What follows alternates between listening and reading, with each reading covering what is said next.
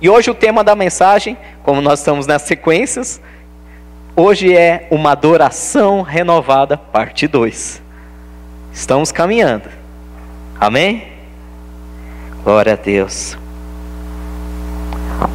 Uma adoração renovada, parte 2 como é importante buscarmos em Deus as bases, os princípios bíblicos da adoração, o que uma adoração pode fazer na nossa vida. Nós já descobrimos o poder que ela tem, nós já descobrimos a importância que ela é, tem, nós já descobrimos como devemos adorar, que deve ser em espírito, não pode ser de qualquer maneira, não pode ser só música, só arte, tem que ser em espírito, tem que ser coração voltado, tem que ser verdadeira, tem que ser sincera. Agora, hoje nós vamos ver em uma adoração renovada, parte 2.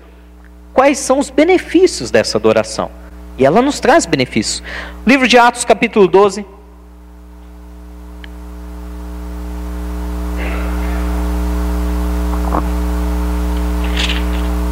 Todos encontraram? Amém? Só um instante, que eu que não encontrei. Aleluia. Eu falei 12? Desculpe, é 16. Por isso que eu não estava encontrando aqui.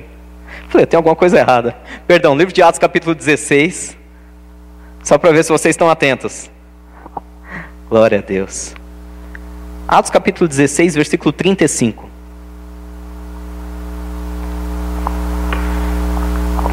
Eu vou ler. Atos 16, 35. Deixa eu só pedir para trocar minha Bíblia. Alguém pode pegar só a outra versão, por favor? Atos 16. Agora eu tenho que ser mais ágil. Versículo.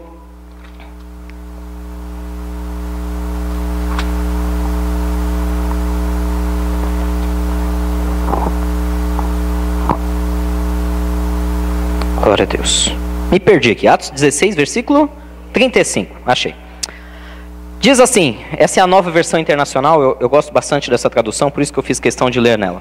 Quando amanheceu, os magistrados mandaram os seus soldados ao carcereiro com esta ordem: soltem estes homens.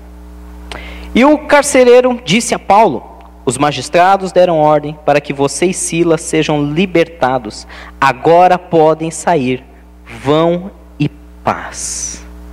Olha que interessante, eu vou começar, eu vou ler de trás para frente. A Bíblia relata que Silas e Paulo foram presos porque estavam pregando o Evangelho. E por causa disso, foram presos, foram açoitados e foram lançados no cárcere. E aí você pensa, puxa, mas eles estavam ali sofrendo. Nós temos que lembrar toda a situação que envolvia o Império Romano. Só para é, você ter uma noção do que acontecia naquele primeiro século, logo após a morte e ressurreição de Jesus Cristo, o Império Romano era o império dominante daquela toda a região da Judéia. E, e como um império dominante, eles colocavam leis severas, aonde não podia declarar que ninguém mais era rei, senão César, senão o imperador romano. Só que os cristãos passavam a todo tempo, em todo lugar, exclamando e pregando e declarando: Jesus é o Rei dos Reis, Jesus é o Senhor dos Senhores. E como o imperador romano não entendia muito bem de quem eles estavam falando, não estava entendendo que eles estavam falando de um rei espiritual, de um Senhor acima do céu e da terra, ele achava que estavam querendo declarar ele como um rei acima de César na política. Então era declarado pelo Império Romano que qualquer um que declarar que outro é rei que não seja César, que não seja o imperador romano, vai ser açoitado, vai ser preso e até mesmo condenado à morte. Então eu quero que vocês entendam a situação que estava acontecendo. E diz que Silas e Paulo estavam pregando em praça pública que Jesus é Senhor, que Jesus é o rei. Então os soldados vieram, o prenderam, açoitaram e lançaram no cárcere. E aqui você vê no versículo 35 que de manhã os magistrados vieram e falaram para o carcereiro: solta eles solta eles. Ué, mas se a ordem do imperador, o, o, o, o maior político de toda aquela região, a maior autoridade política naquele momento dizia que era para prender, açoitar e matar, o que foi que fez a diferença na vida? Volta um pouquinho agora. Lá no versículo 24 diz assim: quando eles foram presos, tendo recebido tais ordens, ele os lançou no cárcere interior e lhes prendeu os pés no tronco. E por volta da meia-noite, versículo 25, Paulo e Silas estavam orando e fazendo o quê? E cantando hinos a Deus. E os outros presos ouviram. Olha o que está escrito aqui e os outros presos ouviam.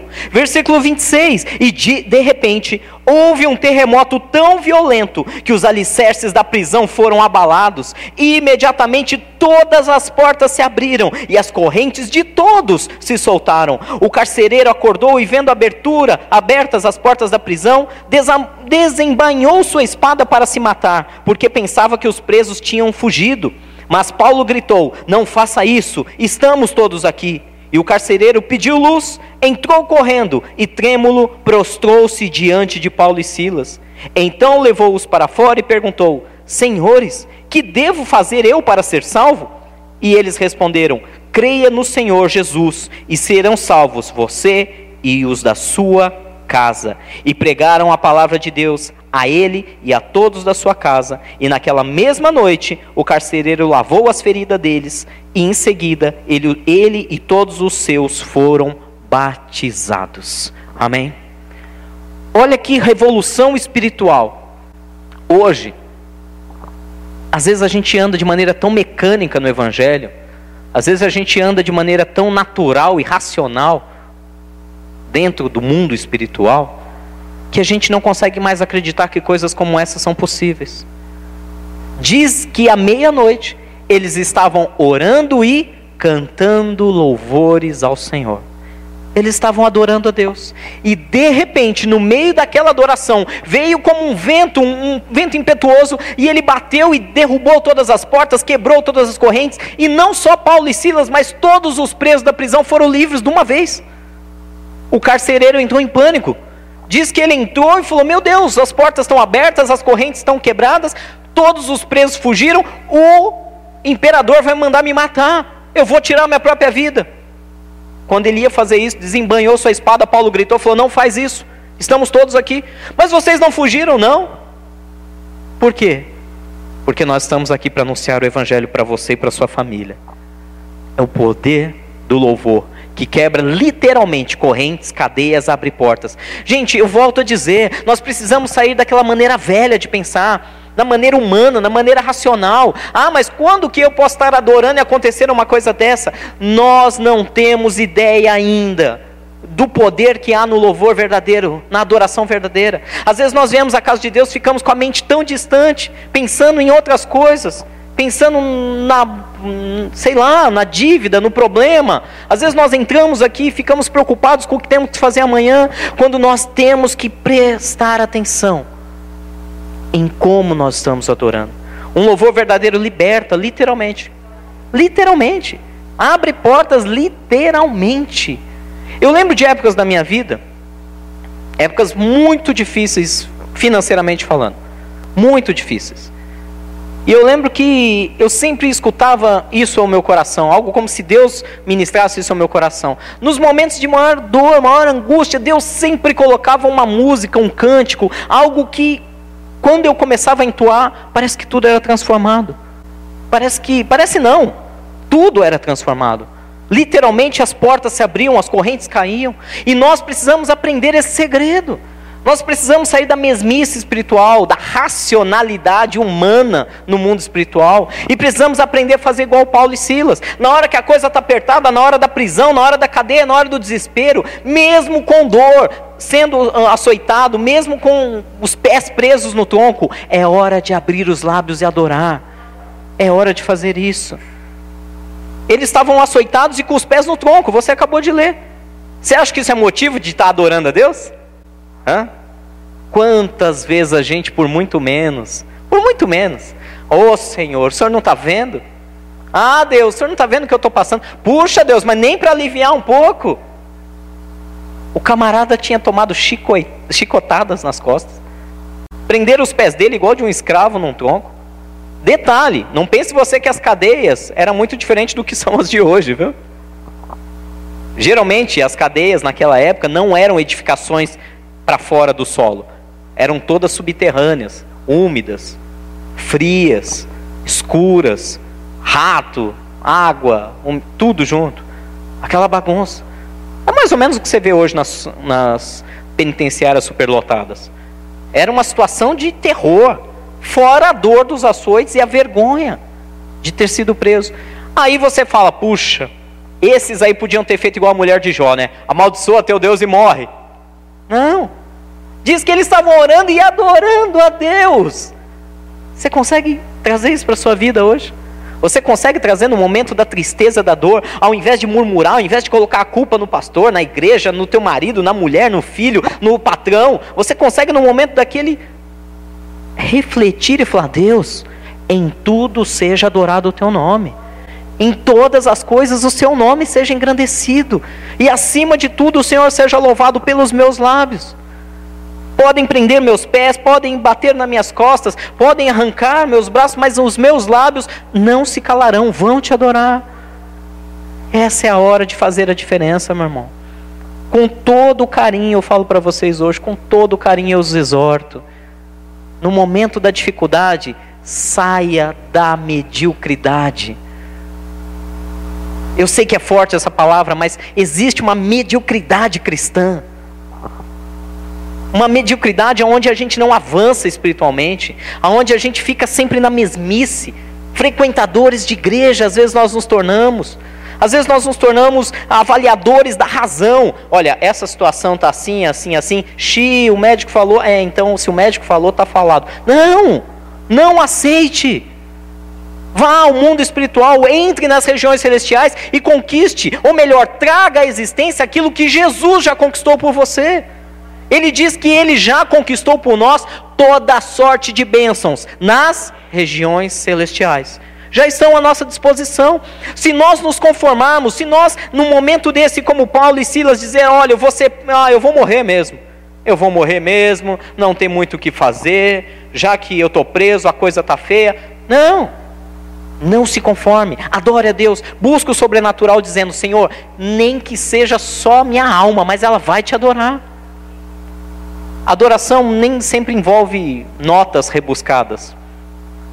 Eu já tive momentos de adorar a Deus com um gemido, com lágrimas, sem sair uma palavra inteligível. Já teve momentos que a minha dor era tanta, tanta, tanta que eu só conseguia ajoelhar, derramar lágrimas sem balbuciar nada com nada. Mas naquele momento a lágrima, eu, meu coração dizia: Senhor, eu não desisto, a adoração é tua. Não é o meu momento que eu estou vivendo que eu vou deixar de te adorar. Não é a situação que eu vivo que vai impedir que eu te adore. Amém? Paulo e Silas entenderam isso. Paulo e Silas, presos, eles fizeram exatamente isso. E mesmo assim, eles foram libertos. Tem uma situação muito parecida, volta comigo um pouquinho. Ainda no livro de Atos,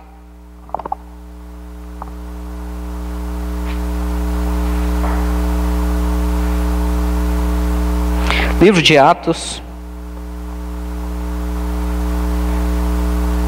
capítulo, capítulo 4.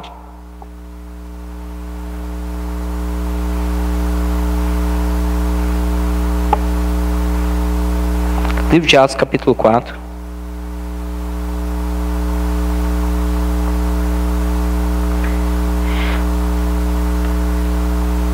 Versículo 11. Pedro estava pregando. Volta um pouquinho, versículo 8.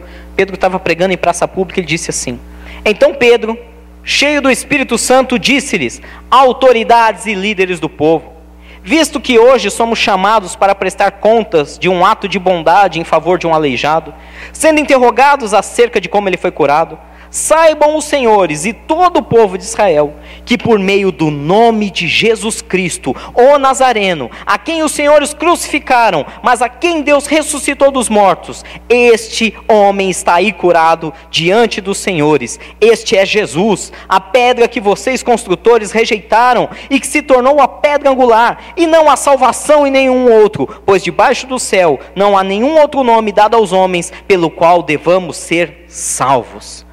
Pedro, mais uma vez, assim como Paulo e Silas, se colocou em praça pública. E não somente ele pregava, como no meio da sua pregação, ele enaltecia o nome do Senhor Jesus. Ele entregava todo o coração dele e falou: Olha, esse que vocês crucificaram a Jesus Cristo de Nazaré, esse aí, ele é a pedra angular, é a pedra principal da construção de cada vida, de cada ser humano. E vocês a rejeitaram. Esse que Deus o exaltou acima de todos os céus, colocou o nome dele acima de todos os nomes. No meio da sua pregação, Pedro ia adorando e exaltando o nome de Jesus. Conclusão: o que, que ele ganhou por isso? Foi preso. E diziam assim, lá no versículo 18: Então, chamando-os novamente, ordenaram-lhe que não falassem nem ensinassem no nome de Jesus. Mas Pedro e João responderam: Julguem os senhores mesmo se é justo aos olhos de Deus obedecer aos senhores e não a Deus. Pois não podemos deixar de falar o que vimos e ouvimos. E depois de mais ameaças, eles o deixaram ir. Não tinham como castigá-los, porque todo o povo estava fazendo o quê? Estava louvando ou glorificando a Deus pelo que acontecera. Pois o homem que fora curado milagrosamente tinha mais de 40 anos de idade. Olha que interessante. Pedro, se você pegar lá desde o começo do capítulo, a história toda, Pedro vinha passando, chegou na porta do templo, tinha um homem lá, aleijado, pedindo esmolas, vocês já conhecem a história. E Pedro falou a célebre frase para ele: Não tenho ouro nem prata, mas o que eu tenho eu te dou. Em nome de Jesus, levanta e anda o homem foi curado. O que, que aconteceu? A multidão começou, falou: olha, aqueles homens curaram. Os magistrados, os escribas, os doutores da lei revoltados foram interrogar. Com que autoridade você faz isso? Olha que interessante. Você estende a mão, ajuda alguém, e ainda alguém vem te perguntar: por que, que você está fazendo isso? Quem te deu ordem de fazer isso? Quantas vezes vivemos isso, né? Às vezes no trabalho você tem uma ideia fantástica, vai lá, desenvolve algo, ao invés das pessoas se alegrarem, aquilo que você desenvolveu vai abençoar vidas. Não. Vem o ciúme, vem a inveja. Não, mas por que você está fazendo isso? Dentro da casa de Deus. Gente, é vergonhoso, mas é sincero isso. É verdade, eu não posso tapar o sol com a peneira. Quantas vezes dentro das igrejas? Deus vem, te dá um dom, te dá uma autoridade, você começa a ser usado com poder, começa a ser usado com glória. Vem alguém e fala, mas quem te deu ordem para usar? a palavra para pregar a palavra de Deus? Quem te deu ordem para adorar a Deus? Quando alguém te perguntar isso, você diz: Deus não só me deu ordem, Deus me deu talentos e dons para adorar o nome dele. E diz que eles estavam fazendo isso, apertando Pedro. Pedro se levanta na maior autoridade e fala: Olha aqui, em nome de quem? Em nome de Jesus aquele que vocês crucificaram, aquele que é o Rei dos Reis, o Senhor dos Senhores, que está acima do céu e da terra. Pronto, era motivo suficiente para ser preso e morto. Só que por que, que não prenderam eles? Porque viram que a multidão, vendo o milagre de Deus, começou a adorar a Deus. A adoração te livra ou de dentro da cadeia, na hora que você está sendo açoitado, ou a adoração te livra da cadeia Depende. Isso aí é Deus quem vai decidir. Mas que ela te livra do cárcere e da morte, ela te livra. Mais uma vez, versículo 21. E depois de mais ameaças, eles os deixaram ir, não tinham como castigá-los. Por quê? Porque todo o povo estava louvando a Deus pelo que aconteceu. Uma adoração renovada. Quando você é usado pelo Espírito Santo de Deus, quando você está adorando a Deus com teu espírito renovado, pessoas são curadas, pessoas são libertas, e todos ao redor, quando olham, reconhecem: puxa, isso aí é obra de Deus. Isso aí é obra de Deus.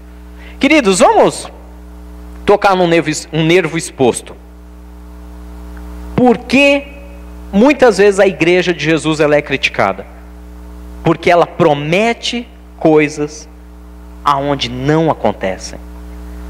Quantas vezes vemos faixas, banners, cartazes, campanha de milagres. E não acontece milagres. Campanha de libertação. E não acontece libertação. Quantas vezes vemos a igreja de Jesus prometendo um alimento que ela não está dando? Prometendo. Quantas vezes você passa em algumas determinadas igrejas e algumas têm, cada uma tem o seu slogan. Determinadas igrejas têm, costumam colocar slogans como Deus, o Deus vivo está aqui, aqui se invoca o Deus vivo, aqui é a presença de Deus. E aí você entra por aquela porta esperando encontrar isso e nada. Não acontece nada. Por que, que essas coisas acontecem? Porque falsas promessas às vezes surgem dos púlpitos das nossas igrejas. Porque não estamos adorando a Deus o suficiente para invocar a presença dEle, não estamos entregando nosso coração de maneira tão suficiente a ponto de Deus deixar, entre aspas, o que está fazendo e vir receber adoração e se fazer presente junto conosco. Precisamos renovar a adoração, amém? Precisamos renovar. Não podemos nos contentar com a coisa mecânica. Não podemos nos contentar com glória a Deus e nada acontece. Temos que adorar a Deus de tal maneira, renovar a nossa adoração de tal maneira, que o Espírito Santo de Deus venha e encha esse lugar. Encha de uma maneira tão gloriosa que nem nós possamos suportar. Quando nós adoramos a Deus, a glória de Deus enche o lugar. Vamos comigo, abra comigo, livro de 2 Samuel.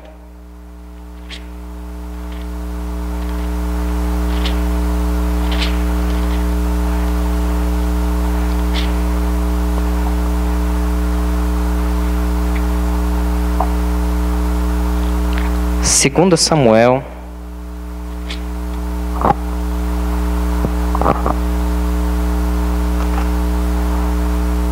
versículo de, é, perdão, 2 Samuel capítulo 7,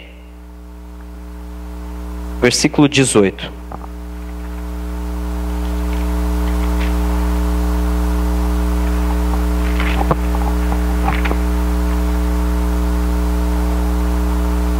Glória a Deus.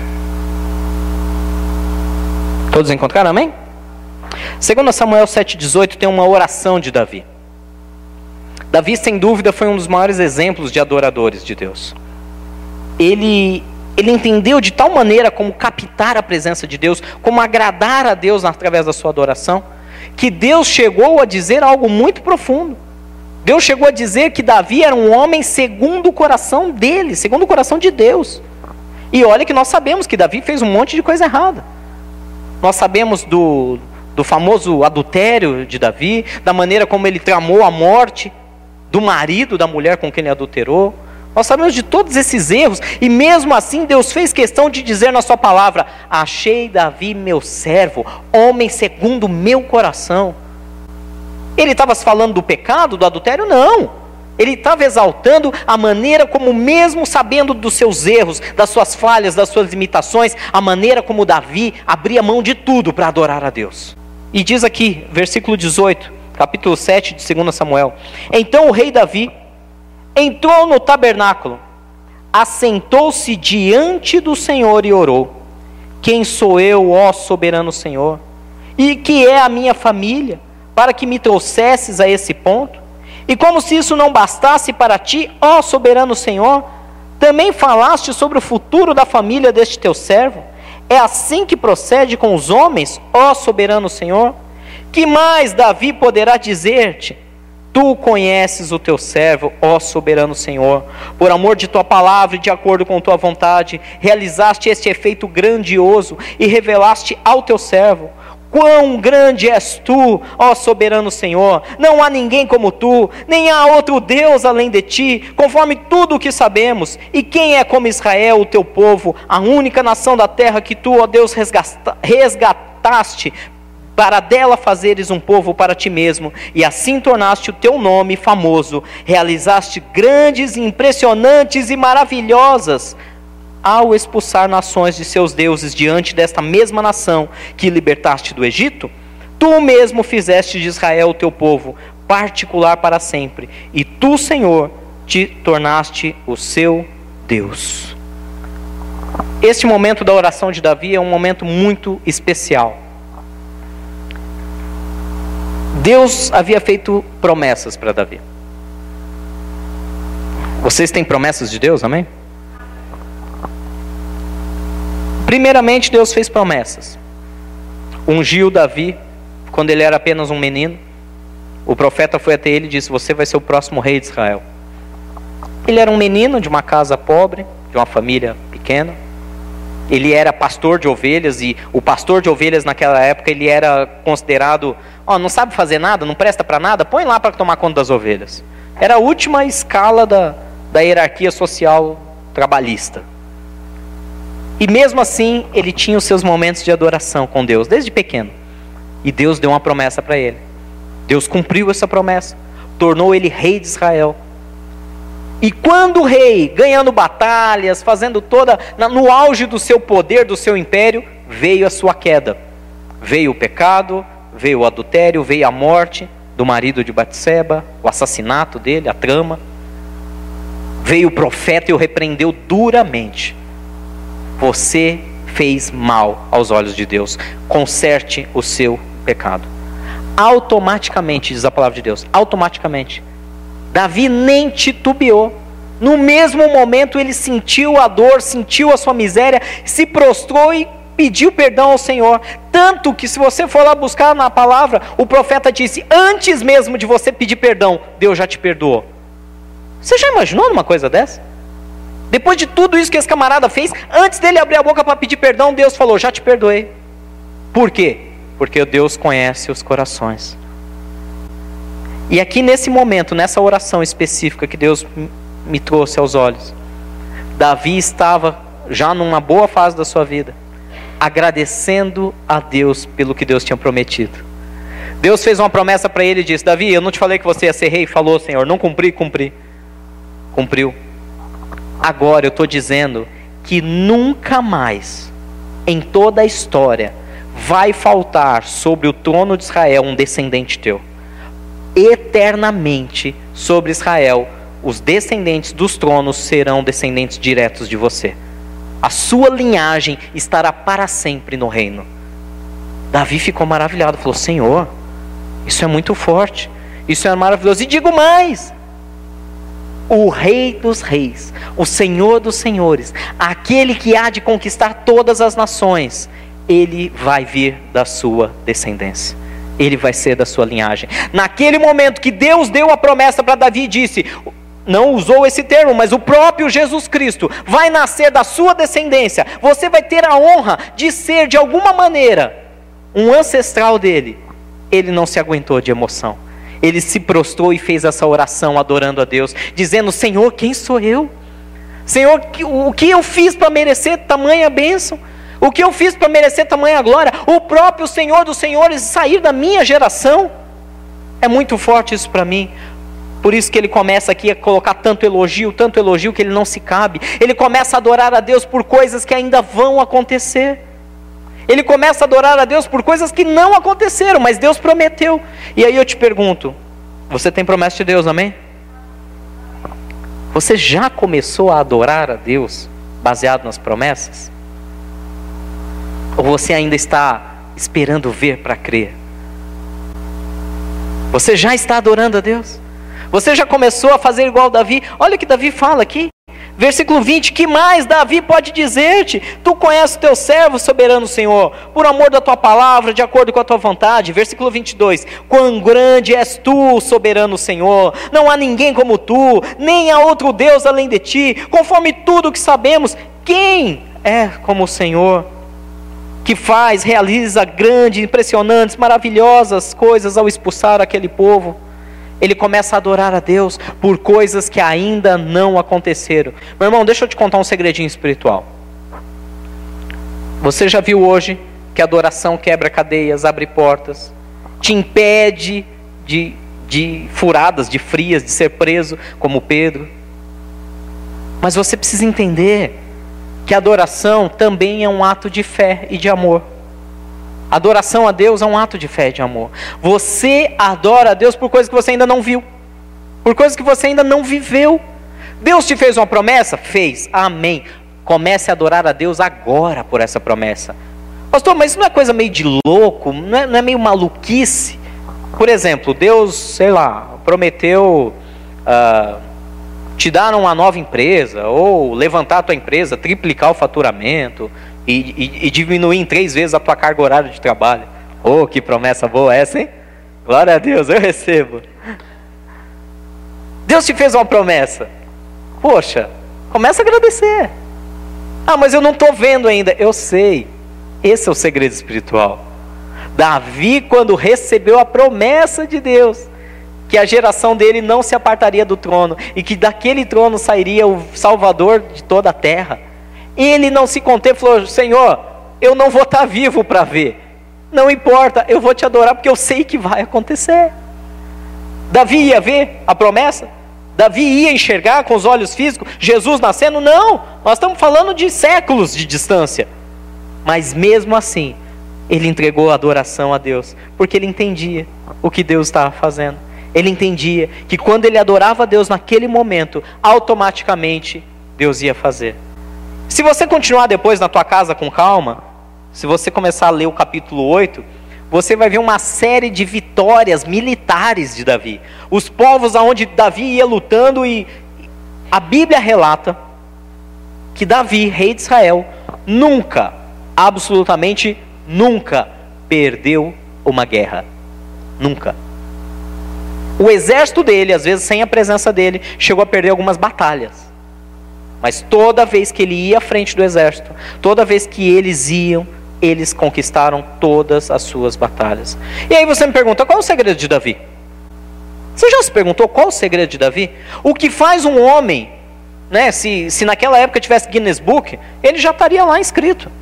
Nunca perdeu uma guerra. E batalhas que ele liderou pessoalmente também nunca perdeu. Como pode? Nossa, ele devia ser um soldado fenomenal, um estrategista fenomenal. Olha a razão humana aí querendo gritar. Não, ele era um adorador fenomenal. E aonde ele ia, o Espírito Santo de Deus ia com ele. Amém? Olha o que fala lá o livro de Salmo.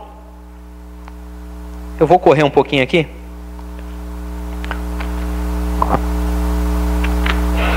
Salmo, o último salmo da Bíblia. Conhecido também.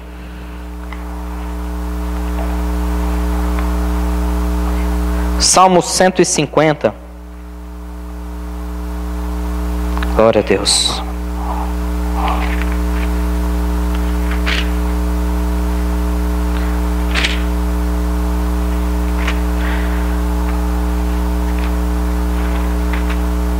Salmo de número 150. Diz assim: Aleluia! Louvem a Deus no seu santuário, louvem-no em seu magnífico firmamento, louvem-no pelos seus feitos poderosos, louvem-no segundo a imensidão da sua grandeza, louvem-no ao som da trombeta, louvem-no com a lira e com a harpa. Louvem-no com tambores e danças, louvem-no com instrumentos de cordas, com flautas, louvem-no com símbolos sonoros, louvem-no com símbolos ressonantes. Tudo o que tem vida, em algumas traduções diz, tudo o que tem fôlego ou tudo o que respira, louve ao Senhor. Aleluia. Você tem fôlego? Você tem vida? Você respira? Adore a Deus. É simples. É simples. O que isso vai trazer de benefício para você automaticamente, quando o salmista vai descrevendo, adore a Deus com tudo que você tem, com instrumentos, com danças, com flautas, com instrumento de sopro, de corda, de percussão. Ele vai descrevendo, haja o que houver, tudo que tem fôlego, louve ao Senhor, adore ao Senhor. Ele, ele dá um, um, um segredo espiritual para que as coisas aconteçam. Gente, eu sei que às vezes nós passamos momentos ruins difíceis. Ah, às vezes entramos em fases de períodos longos, onde situações não são resolvidas, e isso começa a bater o nosso coração. Mas eu estou hoje aqui diante de você trazendo a maior estratégia para transformar qualquer situação na tua vida. Adoração verdadeira e genuína a Deus, louvor entregue ao Senhor transforma qualquer situação, qualquer uma. Eu tenho muita coisa ainda para falar aqui. Eu queria falar depois lá também sobre quando Salomão ah, reinaugurou o templo. A glória de Deus reinaugurou o templo, mas o, tempo, o, o horário não vai permitir. Eu só quero lembrar para vocês que depois de construir um templo para Deus, depois de construir uma casa para Deus, Salomão chamou todos os levitas de Israel, todos os músicos, todos aqueles que estavam na presença de Deus, falou: olha, fiquem aqui na casa de Deus, nesse templo que nós construímos, e comecem a cantar, comecem a adorar a Deus. Ah, mas até quando? Vai adorando a Deus até ele se manifestar. E diz que eles ficaram ali cantando e cantando, e quando eles começaram a adorar, a glória de Deus encheu o templo. Ninguém conseguia ficar de pé. Ninguém conseguia ficar de pé, tamanha era a presença de Deus. Lágrimas de alegria fluíam entre eles, porque Deus encheu aquele lugar da presença dele. Nós precisamos aprender a levantar esses templos para Deus. Não é um templo físico, não são essas paredes bem adornadas. Nós precisamos aprender, como diz lá, que depois que Jesus morreu e ressuscitou, o véu do templo se rasgou, nós tivemos acesso ao Senhor. Como o próprio apóstolo Paulo fala, nós somos templos do Espírito Santo de Deus. Nós precisamos aprender a colocar a nossa vida, o nosso templo, de tal maneira que a nossa adoração flua e Deus encha, a glória de Deus enche esse templo vivo. Precisamos caminhar para isso, igreja. Precisamos sair desse comodismo. Precisamos sair dessa racionalidade. Volto a apelar a vocês sobre isso.